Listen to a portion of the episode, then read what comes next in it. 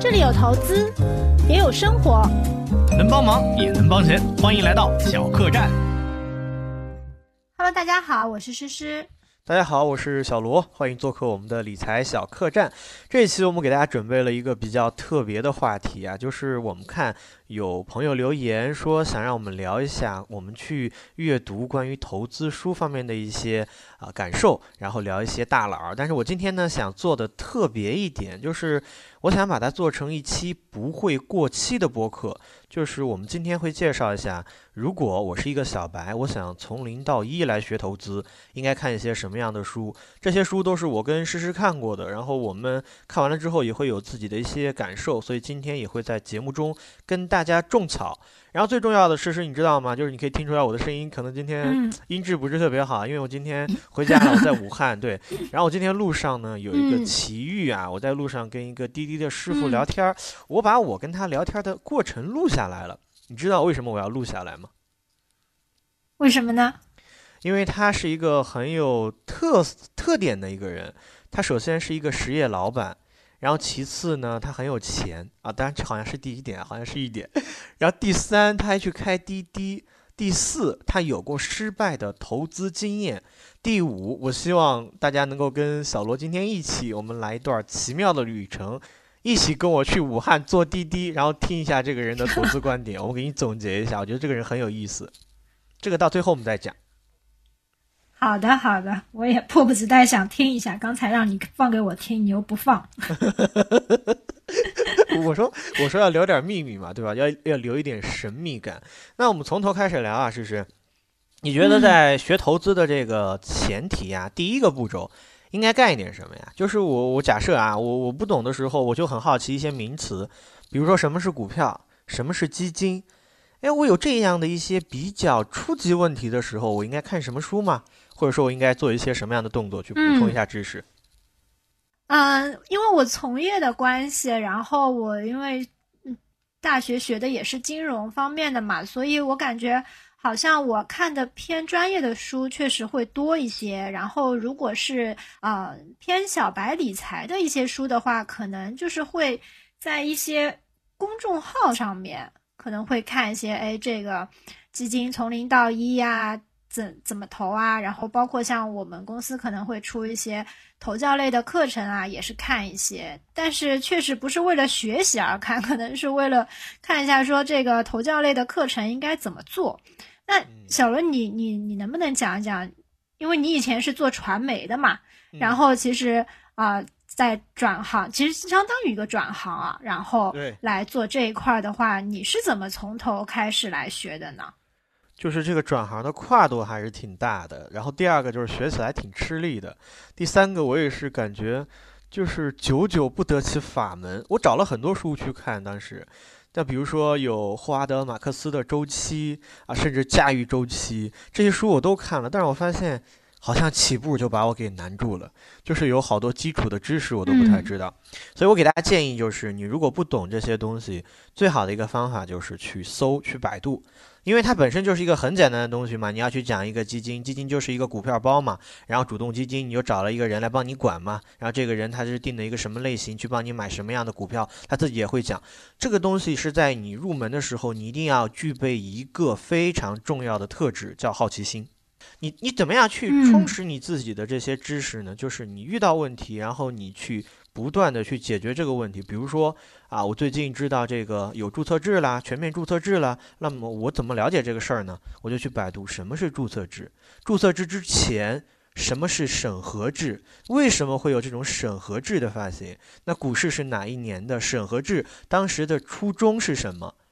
它改变了这个审核的方式之后，会有一些什么样的好处和坏处？比如说，像国外看齐，如果说他们都是注册制，他们的市场是有效的吗？还是没有效的？就是你有问题，你去百度去搜了之后，你基本上就解决了，不用一开始就去针对这样的一些啊专业的名词啊要去学习啊，然后去买一本什么样的书，这个也很难搞懂。最好的学习方法就是遇到问题解决问题，随时随地就搞清楚这是一件什么事情。但是在开始之前，我倒真的有一本书可以给大家推荐一下，就是《穷爸爸和富爸爸》，我不知道你看过没有？啊，这个这个是属于理财界的，大家都会看的，就可能是这个启蒙书籍，我觉得。对，就这本书，它给我最大的一个感受是什么呢？它可以很直观的用穷爸爸和富爸爸的比喻，他们这个行为方式的不同，嗯告诉你什么是资产，什么是负债。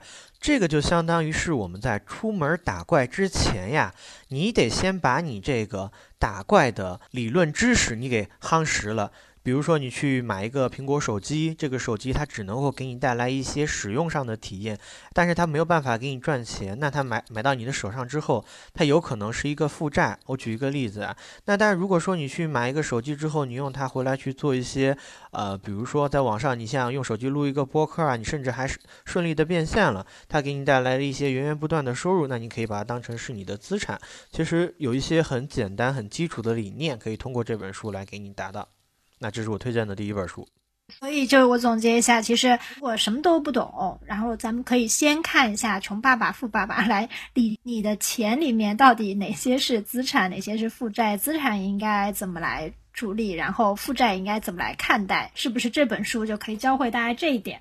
对啊，这本书就可以教会大家这一点。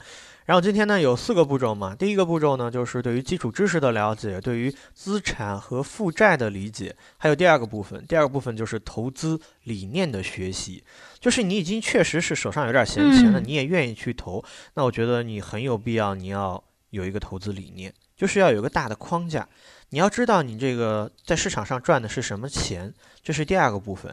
第三个部分再往后面我们就可以聊，你知道这个理念之后，你应该用一些什么样的招式，在这个市场上获得到钱。比如说啊，你是不是要去做一些啊趋势跟踪呀，做一些趋势交易，或者说你就是遵循你常听到的那个词儿叫价值投资，买股票就是买股权啊，这是第三个部分。第四个部分呢，我觉得就是去正确的适配，找到适合自己的方法论，因为其实。其实市面上不同的这个投资理念还是还是有点多的，有点太多了，你知道吗？有点过于多了。对，有点过于多了，我确实是觉得有点过于多了。然后包括啊、可能你看宏观的部分又有好多啊、然后呢，你再细分到说我投资股票、投资基金，可能又有很多不同的书。我们今天其实是希望能够嗯，让大家从零开始，如果学习投资理财的话啊、怎么样能够看一些啊、对自己有用的书。我们今天可能就不会发散的那么广，就我们不是来面面俱到的，我们可能就抽一些典型吧，就是我们可能啊、要讲的更实操一些。比如说，我们从这个不同的投资理念来看的话，啊，那我觉得，呃，首先这个巴菲特的这个系列的话，应该应该是可应该是可以看一看啊。就巴菲特有有很多本书嘛，然后。因为我那本书名忘记，我在我的书架上。你稍等一下，我 那本叫什么？巴菲趁着诗诗去拿书，我跟大家偷偷的说一下，其实市场上关于巴菲特的书有很多，他现在听不到我说什么。等会儿我诈唬他一下，我等会儿诈唬他，问问他看巴菲特的哪本书最好。我们来检查一下他到底看过没有。他回来了，他来了。还 没好啊？坐下来了吗？哎，来了来了，哎，我我想问你个问题就是刚刚我就是刚刚通过这嗯个神奇的脑电波啊，这个还没有听到我们这个节目的播客朋友，让我问你一个问题，你可以接受吗？嗯，嗯，可以可以，但是你要把我刚才我 那个删删掉巴菲特的第一桶金，对，哎嗯，哎，这本书我前段时间刚看完，它是杨天你看过南吗？老师翻译的。哎，你为什么会推荐这本书？你解释一下。因为有一次我去找找我们投资总投资总监，然后我老是喜欢在他那边坑书嘛，然后我就我一般坑的都是那些可能偏啊、看起来有一点深沉的书籍，但是我那天看到它它上面有一本就感觉特巴菲特的第一桶金，就可能是这个书名。特别务实吧，所以我就说，哎，我我我就我就拿走了。然后他说，那你一定要还给我啊。然后我已经一年多都没还给他。啊，这一年看完了没有啊？看没看啊？是不是买了就算看了，拿了就当看了了？呀，嗯，那你跟我讲讲这本书讲看了什么了？看了。借的书怎么会不看呢？哇，其实它的封面就特别吸引人。七年二十二笔投资，然后赚到呃第一个一亿美元，是是不是很心动？对，那我们在学习投资理念去看这本书，能得到什么呀？呃，我觉得如果是买基金的话，可能很难 得到一些东西，因为它里面主要讲的是巴菲特二十二个标的，然后他主要是想讲的是说，哎，他看每一个投资标的的时候啊，他是怎么看的？啊，你比如说他讲的这个美国运通的这个公司，巴菲特是啊，怎么在他这个挖掘出它的价值的时候，然后果断出手。你也知道那个伯克希尔哈撒韦，他是一家纺织公司，对不对？然后当时他买这家纺织公司之后，然后后面又变成了他的一个呃，就是投资的公司，然后其实就没有做他的主业了嘛。然后后面还有像巴菲特的买的那个喜诗糖果。其实我们之前也其实讲过，从生活当中啊看到一些呃东西，你觉得哎现在大家比较追逐啊，然后呢呃再看一下它的商业模式，就我们讲讲过消费股的话，其实都是从身边挖掘的嘛。其实这本书呢，呃你可以更加了解巴菲特啊，但是其实巴菲特呢，就简单来讲，其实就是价值投资嘛。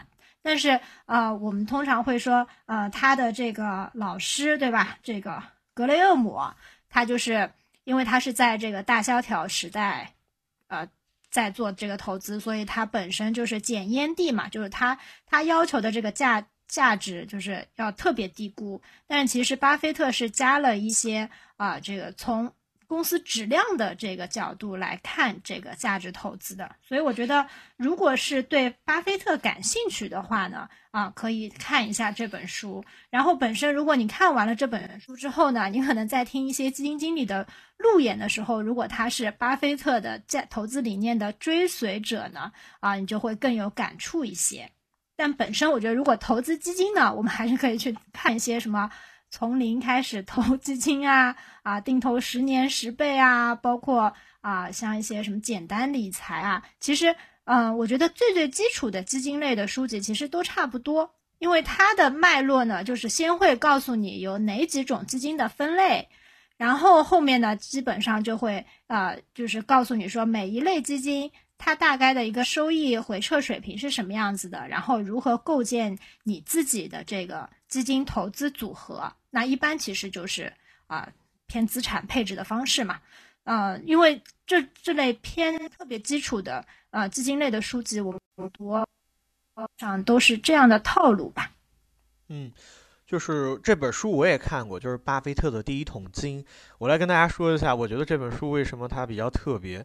因为市场上少有书能够帮你从零从头开始复盘一下巴菲特的投资之路。这本书其实就相当于告诉你，他买第一只股票的时候赚了多少钱，翻了多少倍，然后买第二只股票赚了多少钱，翻了多少倍，第三、第四、第五只，他每样一次投资是怎么做的？我举一个例子啊，刚才你讲到那个伯克希尔哈萨韦纺织厂，然后这这个里面呢也有一个故事，就是他把这个纺织厂呢，他是赌气买下来的。你你看过，你应该有印象，就是他花钱买下来之后呢，当时是跟那个老板谈，那个老板说要回购他的手上的所有的股份，结果呢，在临了要要这个交易的时候，老板结果就，呃，比谈好的价格要少了那么几美分，还是几几美元，不到一美元吧，然后巴菲特就生气了，巴菲特觉得他是一个言而无信的人。哎，哥们儿，就商量好的价格怎么就变了？他就很生气，然后他就加大了投资的力度，就几乎就一下子买到了董事会的首席，要换掉这个 CEO 之类的。结果后来他后悔了，他发现他发现他价值投资去买的那些东西啊，那些纺织的机器成了一堆废铁，在这个仓库，他这个账上的资产呢，看着也是呃空有资产，也卖不出去，也没有办法盈利。所以这本书，我觉得大家能够得到的就是，你可以切切实实的去看一下。巴菲特他老人家到底是怎么赚到这么多钱的？他每一笔投资是怎么做的？然后相对应的还有一本书，就是巴菲特致股东的信。那个那本书呢，其实就有点有点套路。他好像每一封写 给投资者的信都是有模板的，就你感觉，哎，这老头是不是每年就换一换数据啊？但其实不是，他其实把他投资理念，就是为什么要买入，为什么要卖出，介绍的很清楚。那这是第一种。还有第二种，第二种投资书籍就投资理念的，我也有一本书要推荐给大家，就是霍华德·马克思《投资最重要的事儿》。那这本书，嗯，如果我要用一句话来跟大家解释我为什么要推荐，你知道我会用哪句话吗？你说，你想象一下嘛，投资中最重要的事情，我们我们互动互动，交流交流。这本书我没看过，哦，就是就是就是，我觉得他有说因为那时候有好多本书。投资中最重要的是，投资中最简单的事，嗯投资中什么样的事儿？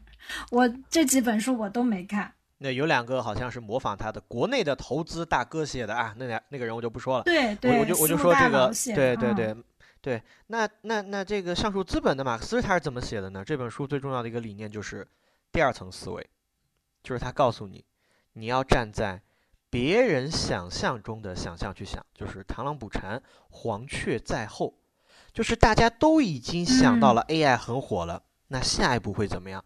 所有人都买进去了会怎么样？他是这样思考的：当所有人都认为一一项资产跌无可跌了，这个时候应该怎么办？就是你要想在别人的前面，这是我看那本书能够记下来，而且而且我跟你说，事实就是书我也看了一些，但是后来我发现一个很严重的问嗯题，就是看完之后我记不得他嗯讲了什么，我不记得他讲了什么。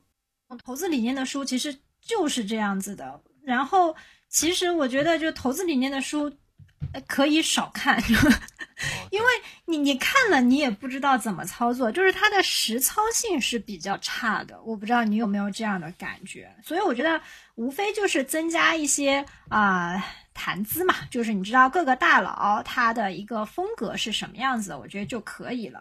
然后其实我我我在看你给我准你你你准备的今天的这个要讲的书，其中有一本书，我觉得呃我看了也很受启发，就是我觉得对于大家如果是要了解呃偏宏观一些，或者说你看产业的一些思路的话，呃像这个就荀彧根讲策略这本书，我觉得还是比较推荐的。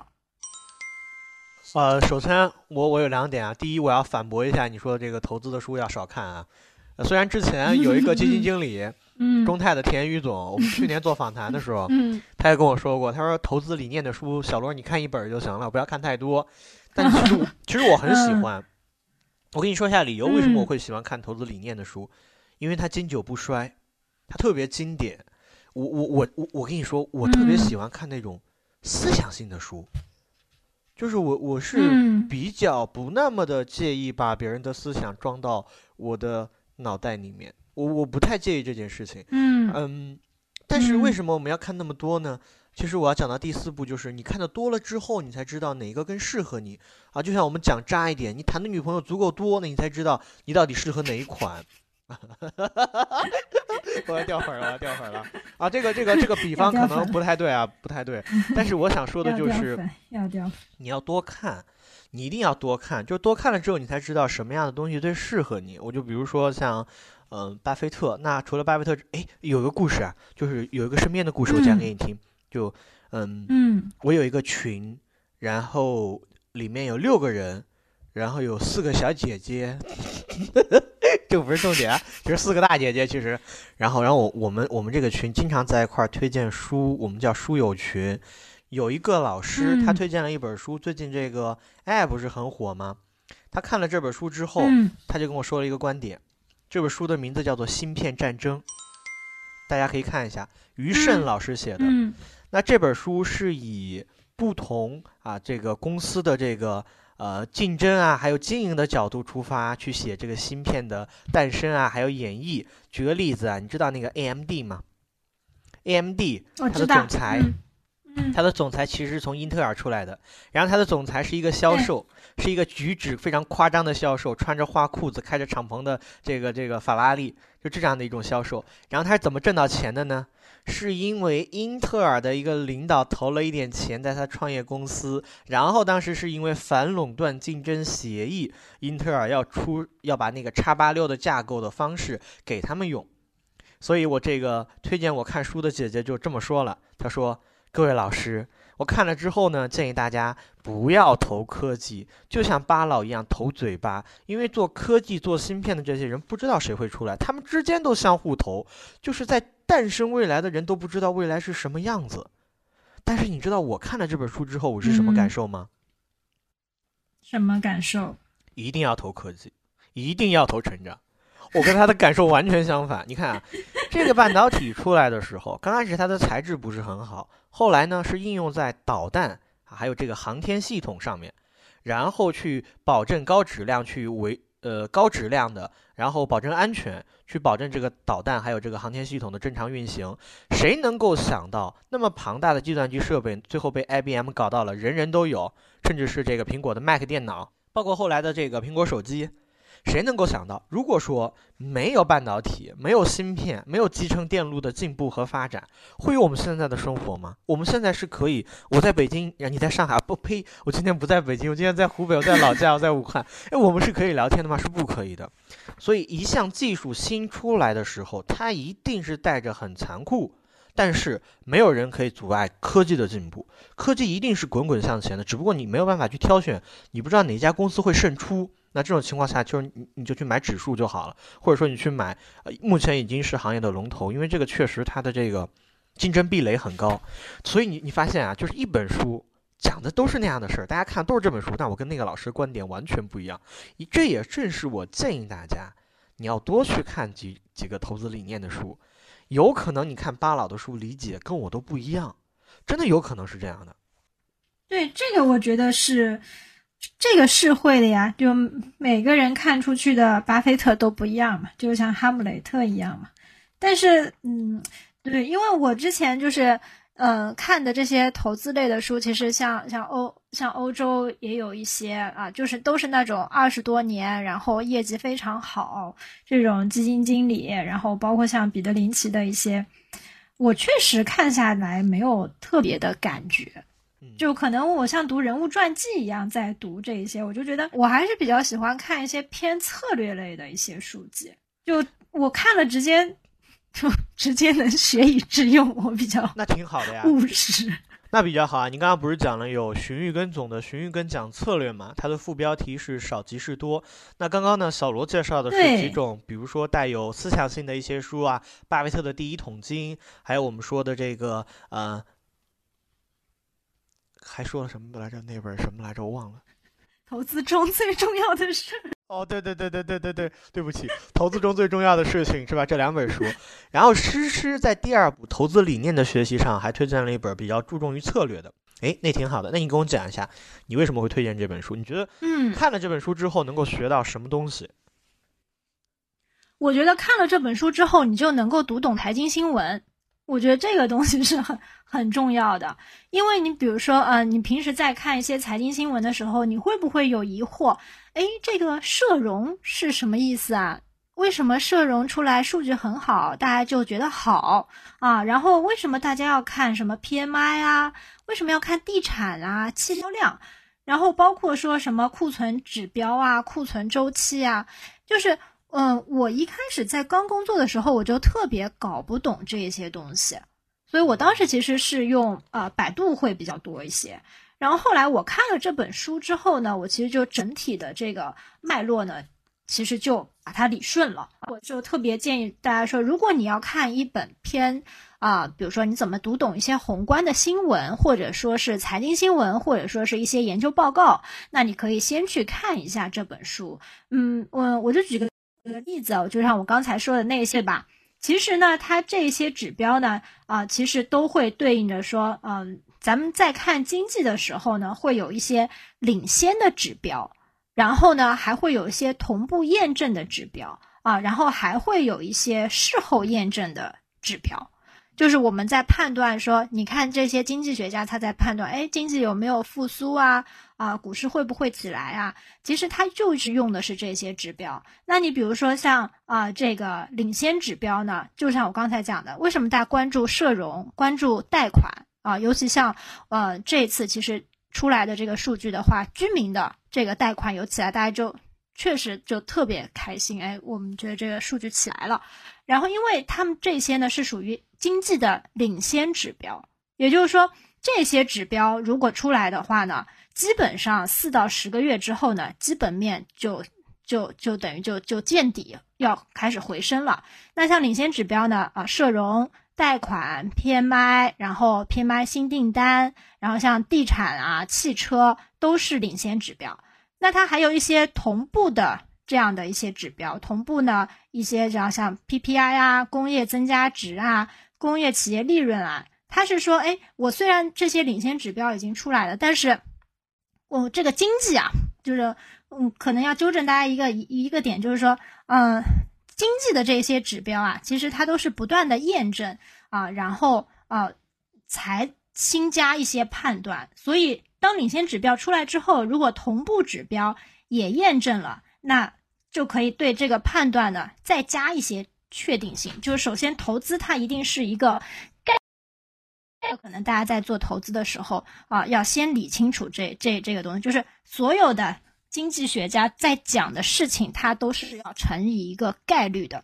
那这个概率，当有越来越多的指标去验证的时候，这个概率就会变得越来越大啊。所以，如果大家感兴趣说这些指标的，我觉得大家去可以去看一下。这本书，然后这本书还有就是这本书它其实啊广，就是一方面呢，它可以帮你理清一些，就是说呃宏观的指标，然后呢，它还会讲一些产业，比如说科技产业啊啊这个消费产业啊，然后他会把这些历史给你讲一下。那从这些历史的分析当中呢，你就可以。啊，我觉得更好的能够理解说每一个看每一个行业它的指标是什么，然后他还讲了一下 A 股的这些特征，对吧？在 A 股里面哪些资金是更容易胜出？然后择时到底有没有效呢？然后还有最最经典的就是牛市的 三个阶段，我觉得荀彧根就是这这三个阶段特别的啊经典。你稍等一下，我把我的猫抱下去。他已经，他已经挡住了我的电脑。对他，就是牛市的三个阶段呢，其实就是预期，然后爆发期，然后泡沫期，然后他把过往的牛市每一个牛市的三个阶段都有拆解。看了他这本书之后呢，我就觉得，嗯，怎么说呢？也这些知识也不是不懂，但是呢，就是一下子就串起来了。嗯。但是，呃，我也有自己的看法啊，就是，呃，我们刚刚讲的就是荀彧跟讲策略，他其实是一个策略分析师啊，类似的书还有其他的，我给大家也可以介绍一下，比如说有《策略投资方法论》，这个是声音万国。然后写的，然后还有一个策略投资是国泰君安写的，应该是这两本书比较老了，他们是这个分析师入行的时候的培训教材。大家如果说感兴趣啊，你自己手头也有一些软件获取这些数据很方便，那你可以去看一下这些书。它跟这些投资理念的书呢，我觉得也是挂得上钩的。投资理念告诉你的一些，呃，比如说比较好理解的思想性和这个比较好实操的这个呃指标，也是都是挂钩的。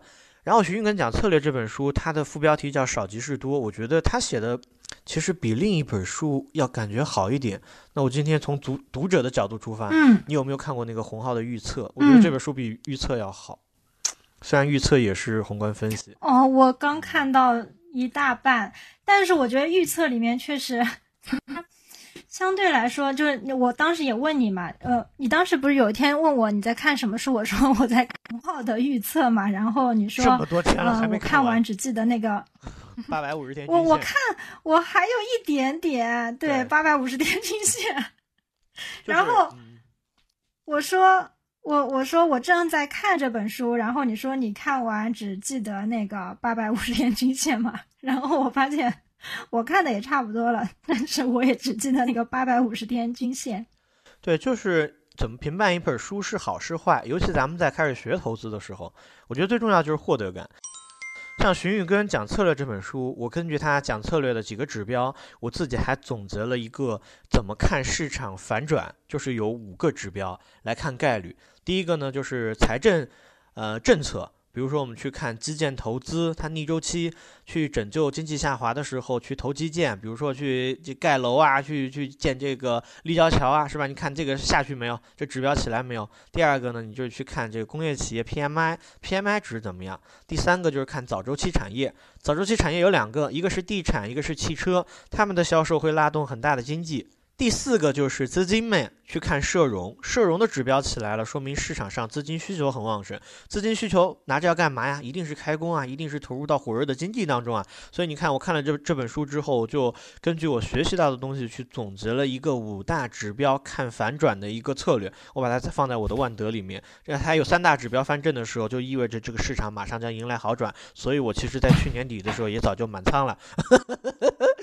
我觉得这个我我这个获得感就特别的好。那么这个荀彧跟讲策略也推荐大家看，然后洪浩的这个预测也可以看。另外，如果你想学的更加的精细啊，你还可以看《策略投资方法论》和《策略投资》，分别是国军还有这个申万出的两本书，大家可以看一下。其实它那个八百五十天线，我觉得相对来说是非常经典的，因为它涵盖了其实就周期嘛，对吧？就是。啊，什么基清周期啊，朱格拉周期啊，其实都可以放在八百五十天里面。就是我觉得它相对提供了一个很很很简单的指标，而且洪浩的这本预测给我的感受就有一个，嗯，除了八百五十天线之外，还有比较颠覆我的一点就是，嗯，其实我们之前的话都不太去看上证指数，对吧？就是大家都觉得上证指数的。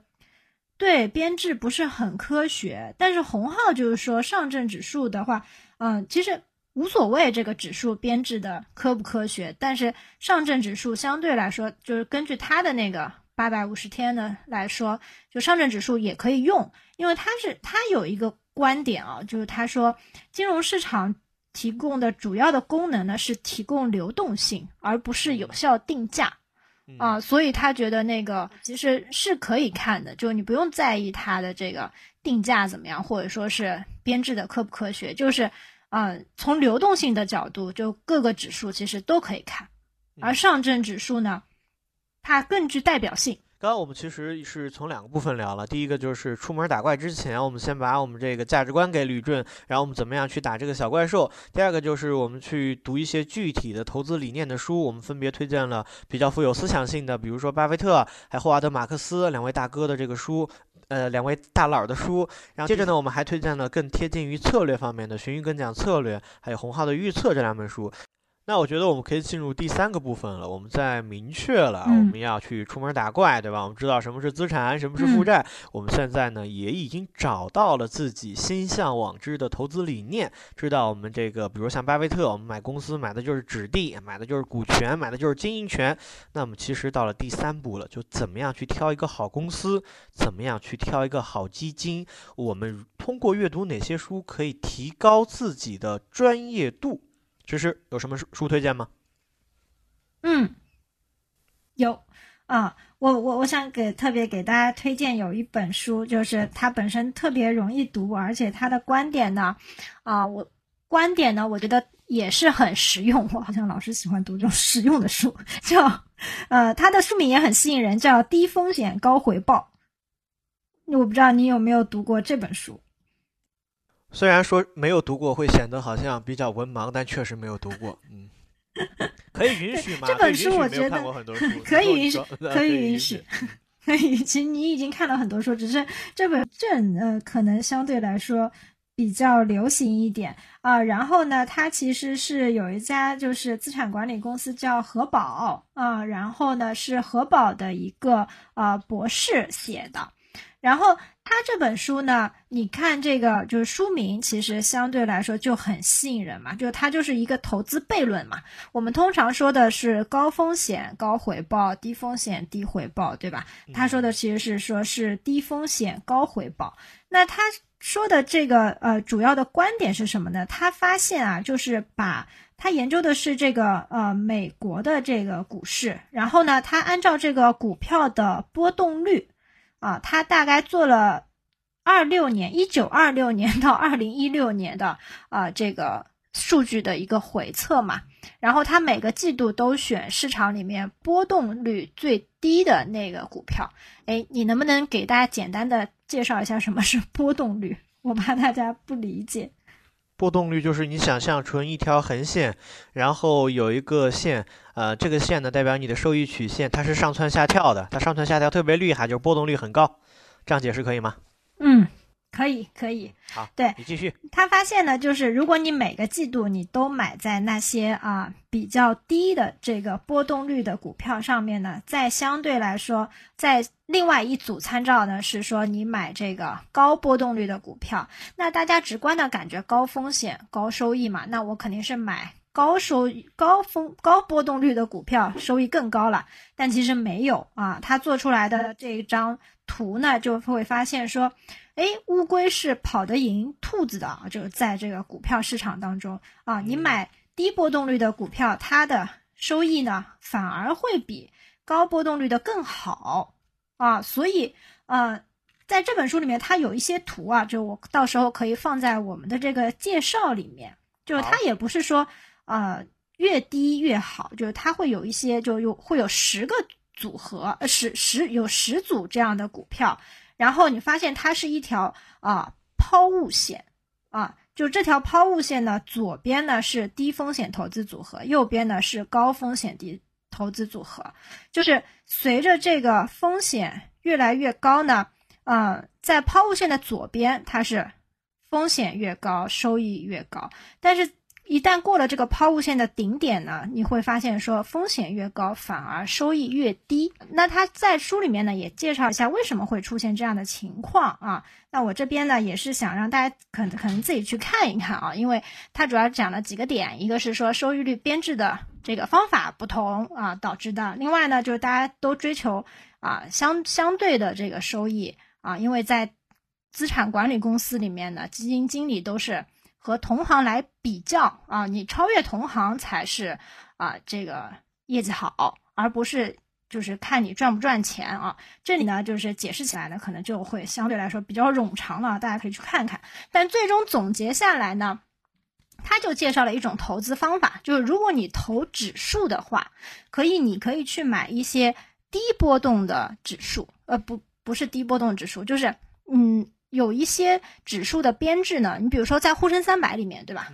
在沪深三百里面，三百低波，对，红利低波，对对对，就是啊，它其实就引出了这样一种投资的策略。其实，在当时，我记得有一段时间，就是大量的开始发行这种红利低波的这样一些指数。然后，它后面还介绍了很实用的这个，呃，就是在低波动之上。你还可以加一些什么样的指标，可以让它这个呃指数的收益更好呢？其实就是股息率，其实就是红利。嗯，然后还有呢，就是这个质量，质量的话就是这个股票的一个盈利。所以我们也可以在一些啊基金当中，我们会看到有什么质量红利低波指数啊，然后还有红利低波指数，还有什么行业中性低波指数。其实，嗯。我今天因为想特别想给大家介绍这本书嘛，所以我去看了一下，就是现在这当时发的这些呃低波的指数，现在业绩大概是怎么样？我就看了说，哎，比如说像景顺长城，它有一个呃中证五百的行业中性低波的这个指数啊，它是一七年成立的，那。我我我是不是和中证五百比较？我和景顺长城自己的中证五百，但是它没有低波的这个指数来比较。从一七年开始到今天啊，到到到昨天啊，这个低波的这个指数呢，总涨幅是百分之四十四，没有低波的呢是百分之十三。然后像嘉实呢，它也有一个红利低波的沪深三百指数。然后我和嘉实的沪深三百，就是标准的那个指数基金来比较呢，啊，从一九年到现在啊，一九年底到现在，因为从它成立时间到现在嘛，那呃，这个红利低波的这个指数呢是百分之二十二的收益，但是呢，没有红利低波那个是百分之八，所以长期来看呢，其实啊，这种策略在 A 股市场相对来说这几年还是有效的。我听完之后给大家翻译一下，就是我们因为放的门槛比较低嘛，我们希望是小白从零到一，我们看不同的书，四大阶段来进阶，然后让自己懂投资。呃，诗诗刚刚讲的就是我们在提高技能的这个第三个部分啊，你其实可以去找一些比较好用的因子，比如说红利因子、股息因子，还有低波动因子。呃，无论是单因子还是说结合起来在一起的因子，从过往的走势来看呢，长期来看它是啊有一定效果的，甚至是在一段。呃呃，甚至是在某一个经济周期中，它是远远可以跑赢大盘的。就比如说去年的红利指数啊，它就跑赢了沪深三百。所以我觉得这一点应该是实时讲的这个呃，我我总结的一点啊，大家如果感兴趣的话，可以再去看一下那本书。那本诱人的名字叫什么呢？那个诱人的名字试试。低风险高回报。嗯 它是就是啊那个啊这个名字特别难难读，是荷兰的。荷兰，嗯，评点饭点弗利特。好，行，到时候我们给这本书截个图。然后诗诗刚刚也讲了很多，就是关于提高这个技能方面啊。我对于提高技能方面呢，我有两个呃类目的书给大家做推荐。第一个就是商业模式的判断。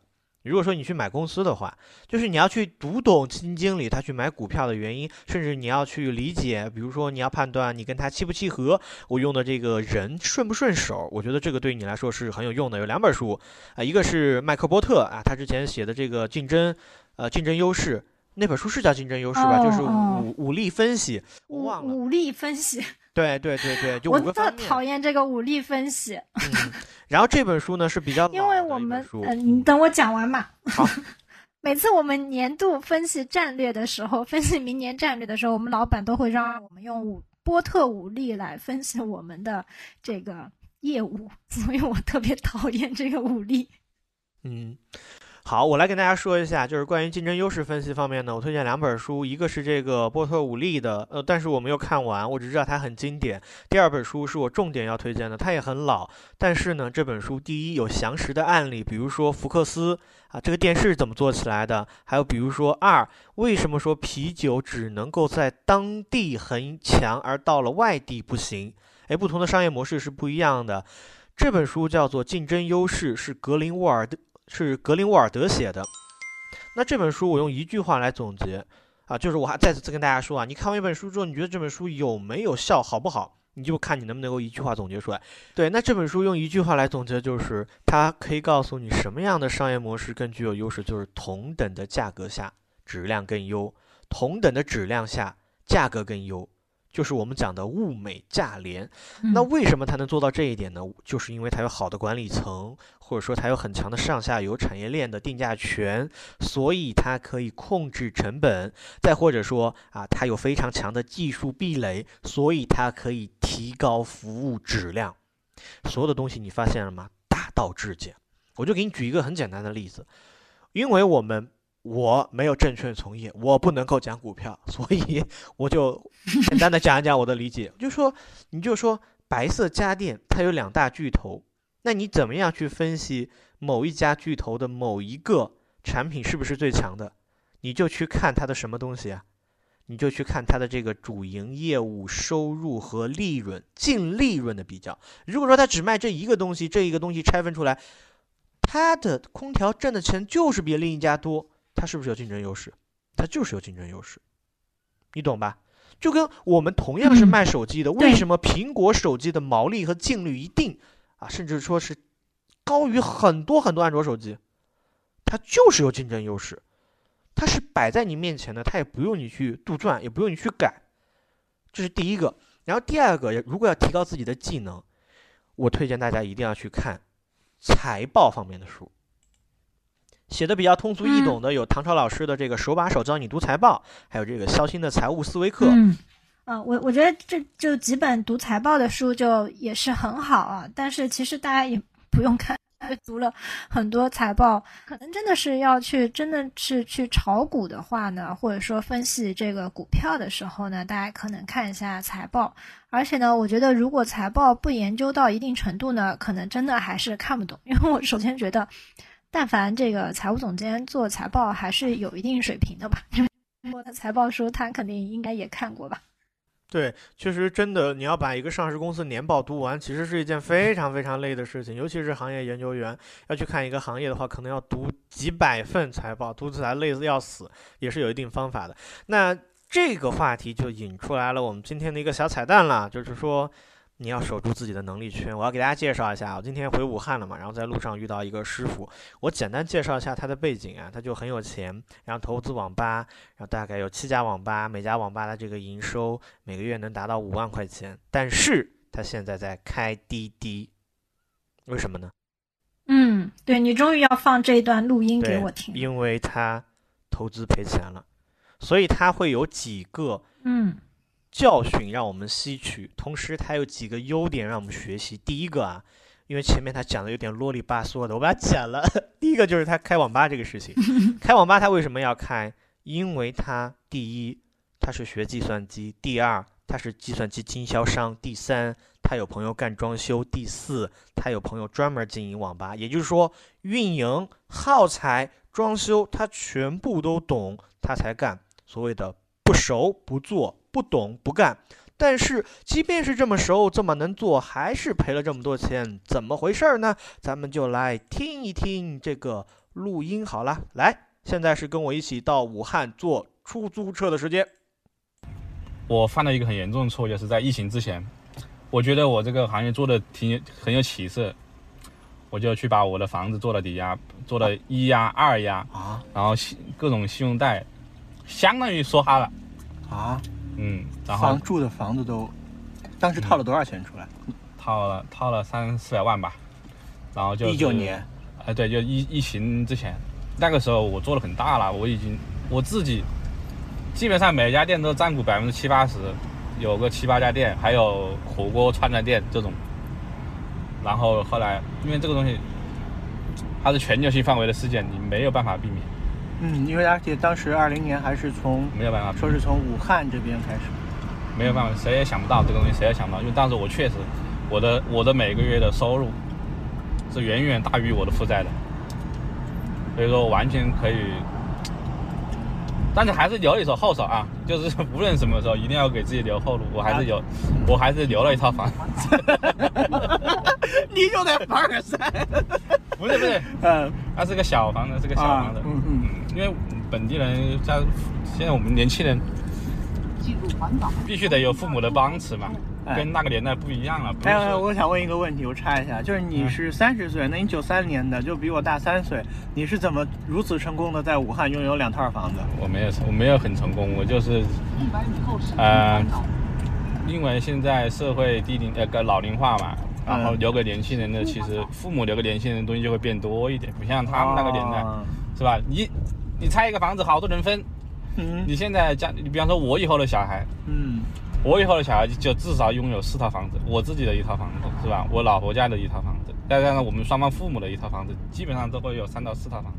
那确实你哦，原原来这个就是你今天说到的陈哥。啊，陈哥的生活很丰富啊，我我我也特别想经历这样，其实我特别想经历这样的 大起大落，我觉得我人生确实是缺点缺点呃大起大落，缺点这种精彩。啊，但是可能挫折是有点有有有点大，我可能开不了滴滴，我觉得。但是我觉得，就是从陈哥这里的话，我觉得其实读了再多的书，其实都不及说你找一个 投资啊、遇到一些小挫折的人，小挫折、小挫折、小挫折的大哥聊一聊，就可能你比读好多本投资书都来的重要。因为投资的书，我跟你说都是成功的。不是有那句话说吗？大家开始写书的时候，他的业绩就不芭行比 Q 了，是啊，然后，对，然后我今天还看到一个新闻，那姜超的那个新闻，你有没有看到？我看到了，他在就是通对做首席特别好，去中泰对，然后亏暴 亏，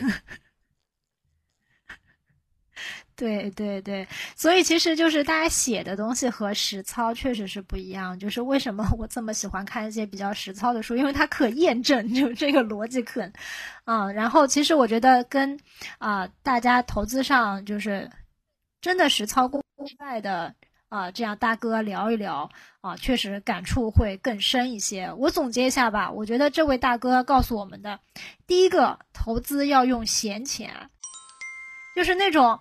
你如果再疫情个三年，你可能都不会用到的钱，我希望大家就拿这部分钱去做投资啊。其实拿这样的钱去做投资，你更容易赚钱啊，因为大多数亏损都是因为流动性。那呢，我觉得第二点就是，嗯，尽量不要借太多的钱，就是尽量不要放太高的杠杆啊，去啊追求这个收益吧。就尤其在投资上，我觉得是实业投资我不好评判啊，因为大家做生意本身就是一个极高风险的事情，对不对？就是做做生意有的就是需要高杠杆，然后拿钱来砸的一些东西哈。